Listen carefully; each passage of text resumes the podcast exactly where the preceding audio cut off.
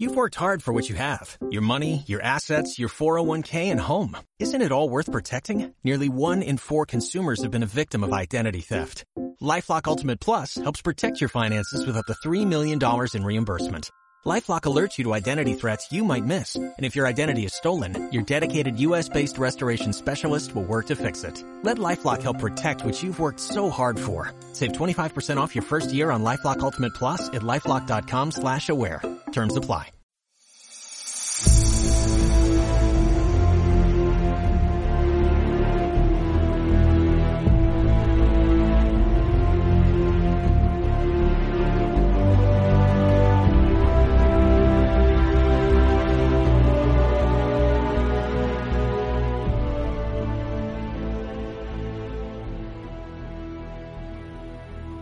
Comunicado del Movimiento Cultural Cristiano sobre el 16 de abril de 2022. Día Internacional contra la Esclavitud Infantil. No a la guerra contra los niños. Construyamos la paz. Hoy la guerra, a las puertas de Europa, nos retrotrae y nos recuerda la barbarie que supone atentar contra la vida humana y la libertad de los pueblos.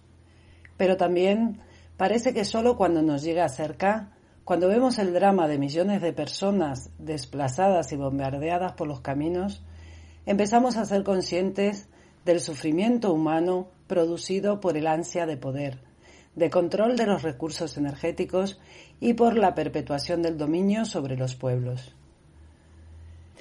En estos días salimos a la calle con motivo del 16 de abril, Día Internacional contra la Esclavitud Infantil, porque todas las guerras agudizan aún más la agresión a la infancia. Hijos e hijas separadas de sus padres, reclutados como soldados y esclavos sexuales. El número de niños soldados no ha bajado de 300.000 en pleno siglo XXI. Son niños forzados a empuñar un arma e incluso a matar a sus familias y amigos en las más de 60 guerras y conflictos armados que coexisten en el mundo, además de la guerra de Ucrania. Solo en Sudán del Sur, más de 19.000 niños han sido reclutados en las filas de grupos armados. En la República Democrática del Congo, más de 30.000 niños son obligados a combatir en la guerrilla contra el ejército como carne de cañón, como parapeto, y a las niñas se las usa como esclavas sexuales, cuando deberían estar en la escuela, deberían jugar, tener un futuro.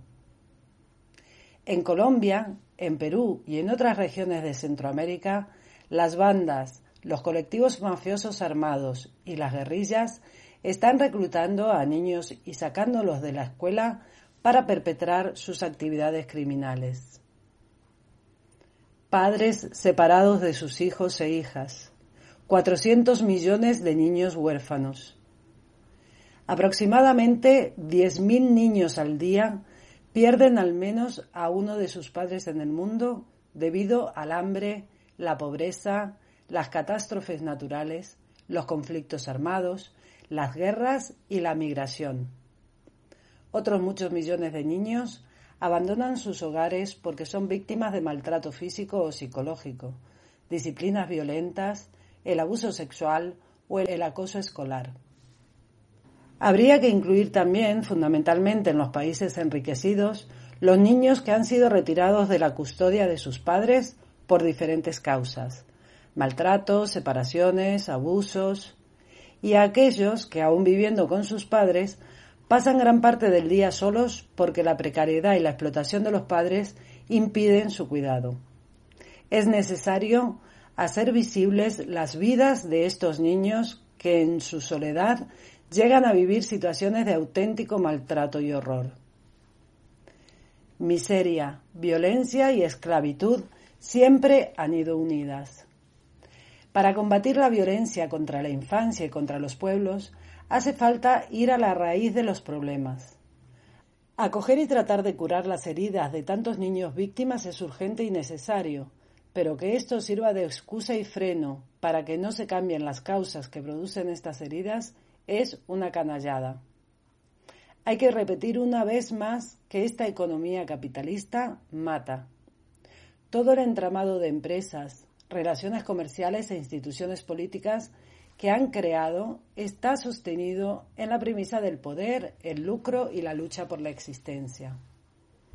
Y toda la investigación tecnológica se ha puesto a su servicio. Esta es la base de todas las violencias.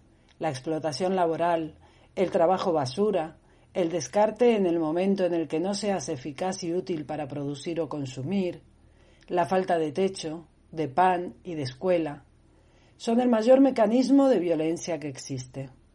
Para sostener esta violencia es necesario, además, una cultura de la muerte que justifique que mi libertad está por encima del bien común de todos. La vacuna más eficaz que nos han puesto la sociedad capitalista es la de la insolidaridad y la indiferencia. Sus efectos son bien eficaces, hacernos pensar y sentir que todos podemos sobrevivir solos, desvinculados, indiferentes a los problemas de los demás y sin lazos que nos hacen personas. Se denigra la sexualidad y el cuerpo. Se ridiculiza y degrada a la familia, que es y ha sido uno de los pilares fundamentales de la solidaridad y la fraternidad. Nos proponen socializarnos con las pantallas, a cambio de entregarles el alma completa. Es bochornoso cómo somos capaces de justificar, si nos interesa, la guerra o el descarte y la esclavitud de los niños y los más débiles de la sociedad. Familia, Asociación y Solidaridad, constructores de la paz. En unos días se celebrará el primero de mayo y los sindicatos no van a denunciar ni a poner a los descartados y explotados empobrecidos en primer lugar. De desterrar la explotación infantil del mundo laboral ni se habla. Muchos colectivos siguen defendiendo el no a la guerra, pero esto significa, para no ser un mero postureo, adquirir un compromiso profundo por construir la paz. Y no habrá paz sin la promoción de una cultura solidaria y de una política solidaria que afronte las causas de la violencia y de las guerras que devastan y esclavizan a los niños. La cultura solidaria exige que deje de degradarse a la familia y que pueda convertirse realmente en una escuela de solidaridad.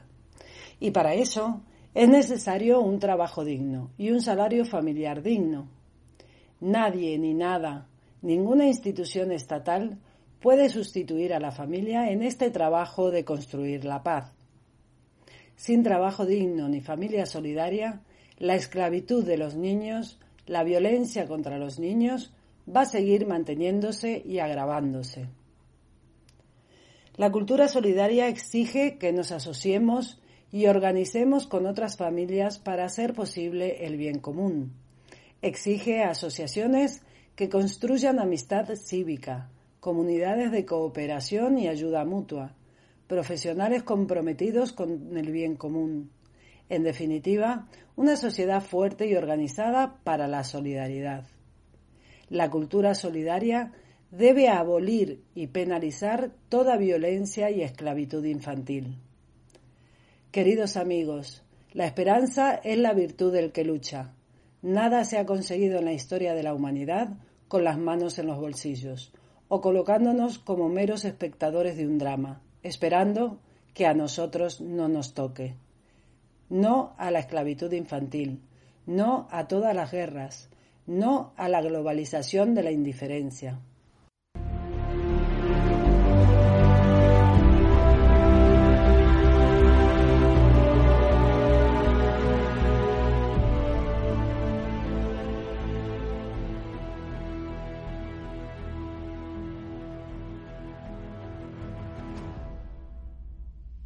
Nos informan desde el Movimiento Cultural Cristiano que con motivo del 16 de abril, Día Internacional contra la Esclavitud Infantil, se realizarán concentraciones en varias ciudades de España y de Iberoamérica.